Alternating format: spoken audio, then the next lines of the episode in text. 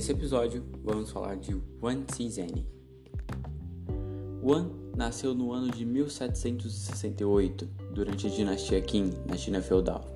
Nesta época, a educação era apenas voltada para os homens ricos, sendo que as mulheres costumavam cozinhar.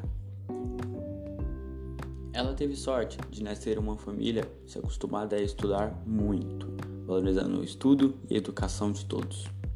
Desde pequena, aprendeu astronomia, matemática e foi a primeira pessoa a criar um modelo explicativo para o funcionamento dos eclipses solares. Além disso, aos 24 anos, publicou um guia de cinco livros chamado Princípios Simples de Cálculo. Até hoje é lembrado como um dos maiores mestres da dinastia Qin.